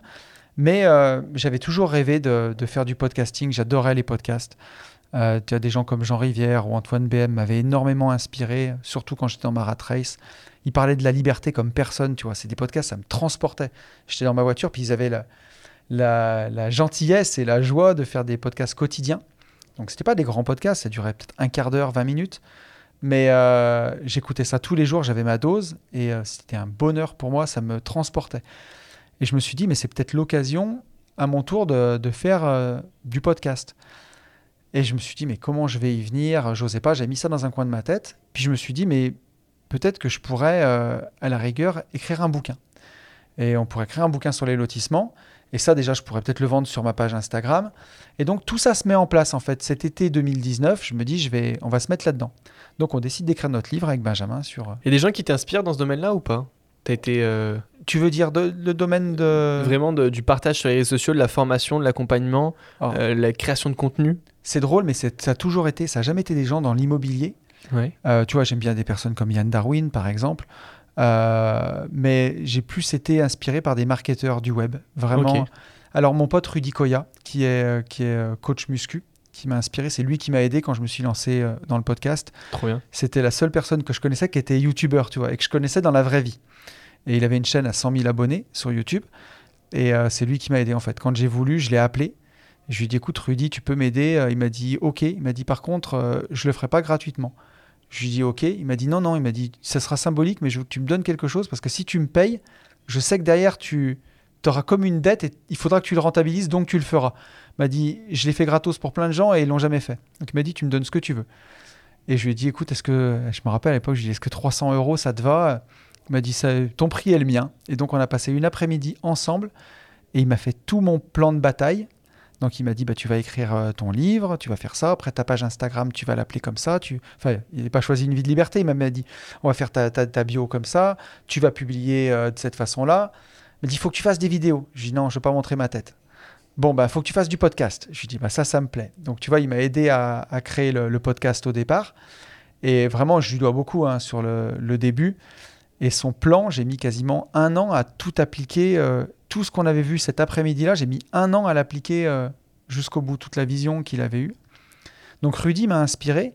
Et après, tu vois, je te disais des gens comme Antoine BM, euh, que j'ai eu la chance de rencontrer. Qui je suis même passé sur sa chaîne, il m'a interviewé. Euh, c'est quelqu'un que j'apprécie beaucoup.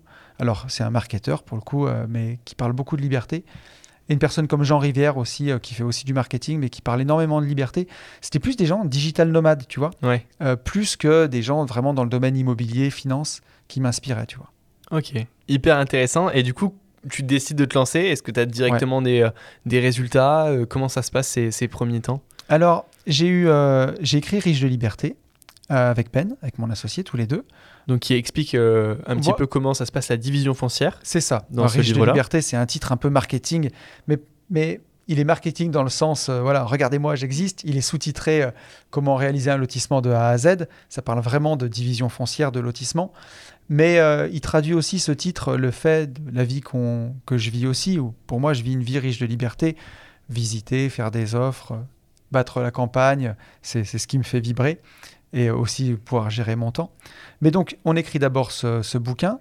Et entre-temps, je rencontre un de mes très très bons copains, Alexandre du Club des Rentiers, euh, que tu connais aussi très bien. Exactement. Et Alex m'a. On a eu tout de suite une grande sympathie, une grande amitié l'un envers l'autre. Ça s'est fait très naturellement. Et il m'a donné une bonne exposition pour mon livre sur son groupe Facebook, qui m'a permis vraiment de. Tu vois, j'avais commandé 200 exemplaires, je les ai vendus en une semaine. Waouh. Et euh, j'ai recommandé en urgence 300 exemplaires qu'on a vendus euh, ben, très rapidement par la suite. Et euh, donc Alex m'a donné cette ouverture-là. Et Rudy aussi, euh, qui a un, avait un podcast depuis deux ans, quand euh, j'ai lancé le mien, il m'a testé d'abord. Et quand il a vu que j'avais fait une dizaine d'épisodes, que c'était bien, que lui aussi ça lui parlait, il m'a partagé sur son podcast. Et là, ça m'a amené une grosse partie des auditeurs de Leadercast, de son podcast, et aussi de Superphysique Podcast, son podcast plus muscu. Euh, mais vraiment, Leadercast, il a un podcast plus dev perso. Ça m'a amené beaucoup de gens. Et, du coup, je faisais pas beaucoup d'écoutes au début. hein. Tu vois, c'était sur Spotify, je les voyais, mais ça faisait peut-être 40, 50 écoutes par épisode. Mais par contre, et je les remercierai jamais assez, j'ai eu une communauté fidèle du départ. Et d'ailleurs, je me dis, mais c'est admirable, je trouve, d'aller écouter un podcasteur qui fait 50 écoutes et d'écouter ces podcasts de, de- de 45 minutes, une heure, du début à la fin, alors qu'il est personne, en fait, tu vois. Et aujourd'hui, je suis pas devenu quelqu'un, mais c'est plus facile d'aller vers quelqu'un qui a déjà un compte Instagram à presque 10 000 abonnés ou euh, une chaîne YouTube qui a 4 000 abonnés que, que quelqu'un qui, qui a une chaîne YouTube où il y avait euh, 8 abonnés, tu vois. Ouais, le début est compliqué. Le début est compliqué. Mais j'ai pas lâché et j'ai continué. Et surtout, ces gens, ils m'ont donné énormément de force. Des gens qui commentaient les podcasts. Très rapidement, dans Une vie de liberté, tu as la première partie euh, dans mon podcast Une vie de liberté, le retour sur le podcast de la semaine dernière. Et dans les deux premiers épisodes, je lis déjà des commentaires d'auditeurs. Et je me dis, euh, donc je remercie beaucoup, beaucoup euh, tous ces gens qui, qui sont là depuis le tout début, c'est c'est trop, trop bien. Et vraiment, je me découvre une passion pour le, pour le podcasting, quoi. Tu vois, c'est l'amour, quoi. Vraiment, je peux pas te le dire autrement. C'est euh, partager ses idées. euh, Aujourd'hui, je fais de la vidéo parce que il faut aussi un petit peu jouer le jeu des réseaux et des algorithmes. Mais euh, parfois, les meilleurs podcasts que je fais, c'est je coupe la caméra, tu vois. A même des trucs que j'ai fait pour des potes. Euh, un pote me pose une question et euh, je, prends mon enregistreur et je lui fais un podcast euh, solo de 15 minutes. Je me dis, putain, ça, ça restera juste pour lui et moi, mais il y avait une masterclass, là, ça aurait été bien. Et, mais vraiment, où les podcasts où tu peux te lâcher, puis ça implique aussi de parler un peu de soi, donc forcément, ça devient très personnel, mais tu, noues aussi une relation avec ton audience. Et parce que ça va presque au-delà au-delà des ondes, parce que maintenant, aujourd'hui, on fait des séminaires, on se rencontre. Mais c'est incroyable. Ah, c'est clair. Et euh, ce podcast-là, Une vie de liberté, ça a été un peu une introspection aussi pour toi parce que tu parles Ouais. beaucoup de développement personnel. Euh, tu es légitime pour en parler parce que tu as fait tellement de travail sur toi euh, que maintenant, ben, il y a beaucoup de sujets où moi, tu m'as beaucoup aidé. hein. je le- je l'ai dit sur ton Ah, podcast, je, le dis maintenant. poulet. Sur plein de sujets où tu m'as énormément aidé et tu m'as amené une autre perception des Ouais. choses. Et ça, c'est assez important d'avoir plusieurs perceptions. De, de s'offrir la chance d'en avoir plusieurs en tout cas. Ouais. Et est-ce que tu as, ouais, as fait un travail sur toi-même avant chaque podcast? Comment tu le prépares euh? Bien sûr. Alors, si tu veux, j'ai toujours été cherchant, on va dire. Tu vois, Euh, j'ai manqué beaucoup de confiance en moi, mais comme beaucoup de gens qui se lancent dans le développement personnel, tu vois, tu prends David Laroche par exemple, qui euh, qui euh, que j'aime aussi beaucoup. Confiance en soi, c'était pas son fort au départ, tu vois. Donc moi j'avais un petit problème de ce côté-là, je pense. J'ai longtemps cherché euh, des réponses pour être mieux, pour être moins stressé. J'ai vu beaucoup de psy avec euh, souvent euh, pas beaucoup de succès. Et par contre, j'ai eu une psy qui un jour m'a avoué son, son incompétence, en fait. Tu vois, pas son incompétence, mais ses limites. M'a dit, je ne sais plus comment faire, en fait. M'a dit, je peux vous conseiller des livres. Et elle m'a conseillé, elle a eu au moins ça, elle m'a conseillé les premiers livres. Tu vois, c'était un peu Christophe André, docteur Frédéric Fanget. J'ai lu beaucoup ces bouquins, c'était des livres pratiques, tu vois, oser, thérapie de la confiance en soi. Prendre son critérium, faire les exos. J'ai fait ça euh, comme un charbonneur, tu vois, vraiment euh, carré et tout. Et j'ai mis un premier pas dans ce monde qui m'a vraiment déjà beaucoup aidé. Ça allait beaucoup mieux. Et j'ai eu la chance de croiser la route d'une première coach en PNL qui s'appelle Sylvaine Bonnet, qui est une personne exceptionnelle qui aujourd'hui n'exerce plus, mais qui m'a énormément aidé sur la légitimité, sur plein de choses. Euh, c'est quelqu'un qui a, qui a changé ma vie. Après, il y a une deuxième personne qui a changé ma vie, on va en parler. Mais c'est la première personne qui m'a vraiment changé ma vie, qui m'a aidé à franchir le pas et à quitter mon ancien job pour, euh, pour devenir marchand de biens, pour vivre vraiment l'indépendance financière que j'avais construite, tu vois, pour me rendre légitime. C'est de ça dont je parle quand je dis libre dans les poches, mais pas libre dans la tête. J'étais libre dans mes poches, mais pas dans ma tête. Elle, elle m'a déjà aidé. Et ensuite, j'ai pu démarrer une vie de liberté et partager tout ce que j'avais appris. Et à un moment, je me suis trouvé face à un mur, en fait, euh, où euh, j'en ai parlé dans mes podcasts et où euh, j'avais atteint, en fait, tous mes objectifs. Je voulais être libre financièrement, je l'étais, et pas libre financièrement, éco plus, tu vois, à, à 1000, euh, 1500 euros par mois. Non, non, j'étais vraiment bien, tu vois. Je voulais devenir marchand de biens. Tout le monde m'avait répété que c'était impossible, je l'ai été. Je voulais avoir du succès. Première année, on fait un million d'euros de chiffre d'affaires, 400 000 euros de marge. J'avais du succès, tu vois. J'étais, j'avais tout. Je voulais me payer une belle Tesla pour me féliciter. J'avais les fesses dedans et j'étais pas capable de. Ça avait pas la même saveur, tu vois. C'est comme un burger qui te paraît délicieux et tu le croques dedans et ça a le goût de- des salsifis, tu vois. C'est ou un- même fade, tu vois. Je dis putain, mais c'est pas possible, le truc a l'air délicieux et en fait c'est fade. Et, euh, et tout ça, je l'ai appris en croisant la route de, Fab. Enfin, j'ai réussi à le résoudre en croisant la route de Fab. Fab, qui est aujourd'hui un, de mes- meilleurs amis, euh, coach PNL, et euh, qui faisait du crossfit avec moi, tout simplement. Et euh, Fab, je le voyais comme un. Il est multi-entrepreneur. Donc, moi, pour moi, c'était le patron d'une salle d'escape game, Fab. Mais je ne savais pas qu'il faisait ça, qu'il avait tout ce bagage de coach PNL, de psy, et qu'il était capable de faire ça. Et il le faisait que par le bouche à oreille. Et en fait, c'est sur le parking du CrossFit, un jour, en discutant avec lui, où il savait que j'avais une vie de liberté, le podcast. On était déjà potes, mais potes de CrossFit, quoi, pas potes dans la vie. Mm. Et où, euh, en fait, je me, je me dévoile quelque part, quoi. Je lui dis, écoute, euh, j'ai un podcast de dev perso, j'arrive au bout de mon dev perso. Je suis sur ma petite montagne et je ressens plus rien, quoi. Il me dit, mais en fait, t'as arrêté de rêver. Et, euh, et là, il a mis le doigt sur quelque chose. Et ce que j'ai aimé chez Fab, c'est qu'il était l'image même de ce qu'il vend. C'est-à-dire qu'il vend de la liberté, il vend de la confiance en soi, il vend de l'audace, et il vend surtout de la liberté, du choix, et il, il te promet une vie choisie et une vie heureuse. Et Fab, dans tout ce qu'il fait, on voit que c'est un mec heureux, un mec qui choisit, un mec qui se prend pas la tête, un mec qui, qui respecte les autres et qui se respecte aussi lui-même. Et je me suis dit, je veux être comme ce mec, en fait. Je veux être comme lui. Et euh, ça m'a demandé beaucoup de courage quand même, parce que quand on est écouté par sa communauté, qui nous voit aussi comme quelqu'un qui a beaucoup avancé dans son dev perso, hein, quelqu'un de sage, de mesuré, euh, de, de, se dire, euh, je suis pas arrivé au bout en fait. Et, et j'ai choisi d'être transparent en fait avec la communauté. Comme tu l'as tout le temps été, tu as tout le temps été authentique par rapport à ça. Mais euh, ça me vient sur une question est-ce qu'on a, on, peut arriver à la fin de son dev perso On peut pas arriver à la fin. Non, c'est sans toujours. fin. Bien sûr, c'est toujours. Et je rencontrerai d'autres difficultés. Et tu sais, euh, c'est facile de construire un bateau euh, dans, son dans son atelier quand tout va bien, quand la mer est calme. Mais c'est quand il y a la tempête qu'on voit si le bateau est capable de, de la surmonter, tu vois. Exactement. Et, et là, tu vois, le marché immobilier, depuis six mois, il est moins cool. Donc il y a des opérations de marchand bien qui ne se passent pas comme avant. Et c'est dans ces moments-là que je vois que mon bateau, il est bien. Tu vois, il navigue en père peinard. Et euh, même si c'est la tempête autour, parfois. Et c'est vraiment chouette. C'est une grande liberté personnelle. C'est, euh, je le souhaite vraiment à tout le monde. Ça vient pas sans rien faire. C'est un travail.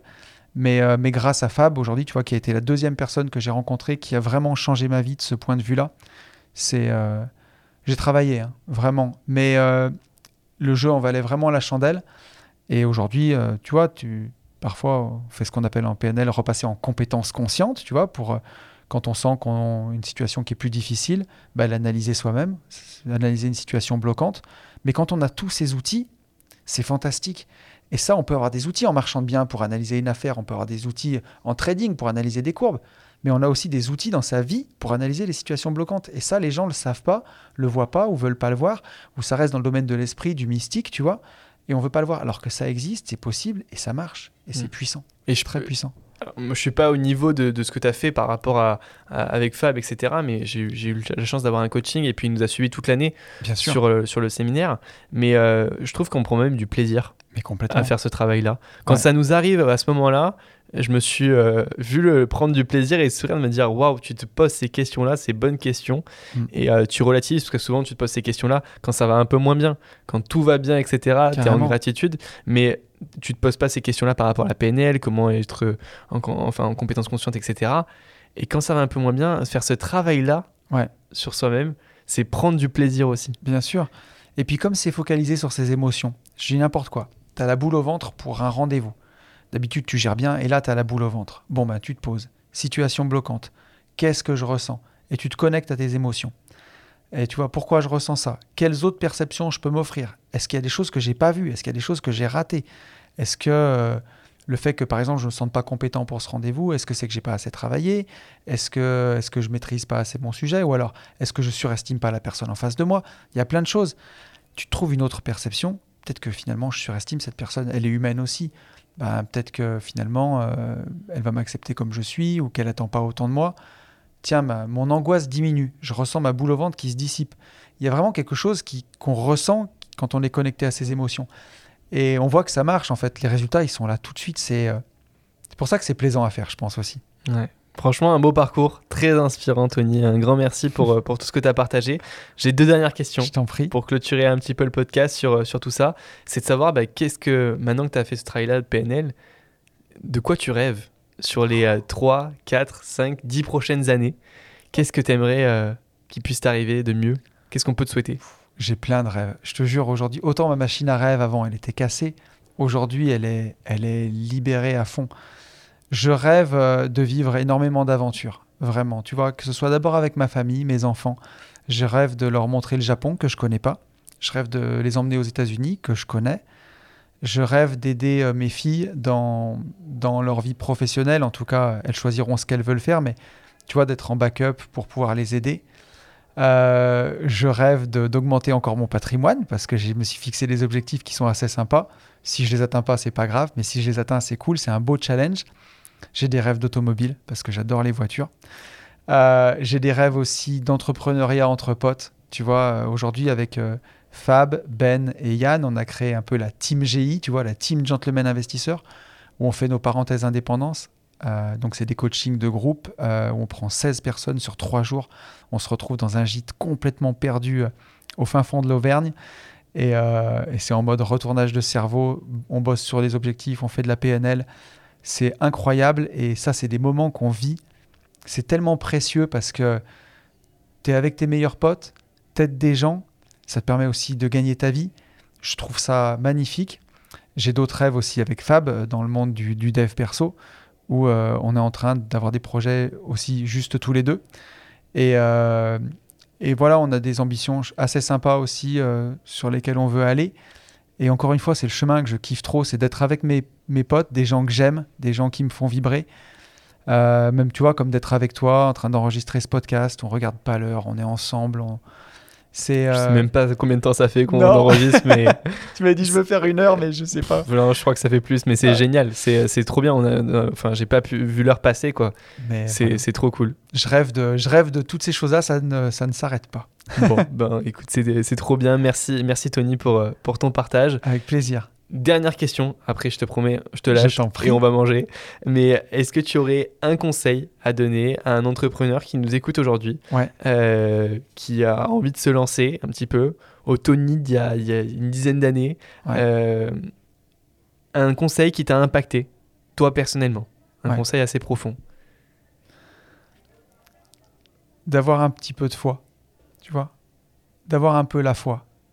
Tu sais, aujourd'hui, tu tu vas mettre euh, peut-être de l'énergie dans ton boulot, tu vas y passer euh, pour beaucoup de gens 8, 9, 10 heures par jour. Euh. tu, tu, t'enterres dedans et tu te dis que tu, tu, vas finir là, que tu vas pas y arriver, ou tu as peur, ou si tu lâches ton job, comment je vais faire? Avant le chômage, c'était 2 ans, maintenant c'est 18 mois. Et sinon, qu'est-ce qui va m'arriver? Mais juste de remettre un peu de foi dedans, tu vois? De se dire, j'y crois, je décide d'y croire sans faire de, prosélytisme, mais tu vois, la même foi qu'aurait un croyant pour son Dieu, tu vois. Bah, D'avoir un peu de cette foi-là en soi, en ses rêves, de remettre un peu de ça, et de se dire, ce rêve qui me tient à cœur, plutôt que se dire, euh, il marchera pas, ou quelles sont les chances qu'il marche, de se dire, j'y crois, je décide d'y croire, comme si c'était une vérité universelle, et de toute façon, personne m'en fera pas douter, personne me convainc, va me convaincre que ça peut pas arriver, parce que j'ai la foi et de se dire, remettre un peu de, tu vois, de juste d'y croire, de se dire, ça, ça va marcher. C'est pas ça peut marcher, ça va marcher. Je vais y mettre toute mon énergie, toute mon âme, je vais faire tout ce que je peux pour que ça fonctionne. Ça prendra peut-être du temps, mais ça marchera. Tu vois, moi, j'ai toujours ça aujourd'hui. J'ai toujours cette foi que ce que je vais faire, ça va marcher parce que c'est moi, parce que je vais y mettre de l'énergie, parce que je vais bien m'entourer, parce que je vais être moi-même. Et euh, y croire un peu. Ouais, croyez en vous, les mecs. Génial, parce que tu vois, ce conseil-là, je l'avais jamais eu, et on voit qu'il est hyper profond par rapport à toute ton histoire, à tout ce que on a entendu euh, durant cette heure passée avec toi. Bien. Est-ce qu'on peut te, où est-ce qu'on peut te contacter, pardon, si euh, jamais on est intéressé pour, euh, pour échanger avec toi? Oh bah le plus simple, c'est sur Instagram, je crois. Hein. C'est là où je réponds encore à tout le monde. une vie de liberté. Vous tapez, vous allez me trouver. N'hésitez pas, surtout. Super, merci Tony. Merci Max. Je vous remercie d'avoir écouté Tous Entrepreneurs jusqu'à la fin. Si le podcast vous a plu et que vous voulez le soutenir, n'hésitez pas à le partager à la personne à qui vous avez pensé en l'écoutant. Et surtout, à mettre 5 étoiles, ça me ferait extrêmement plaisir. J'en profite aussi pour remercier une nouvelle fois mon partenaire Blanc qui permet de faire évoluer le podcast. Toutes les informations sont dans la description. On se retrouve la semaine prochaine, même heure, même endroit. Salut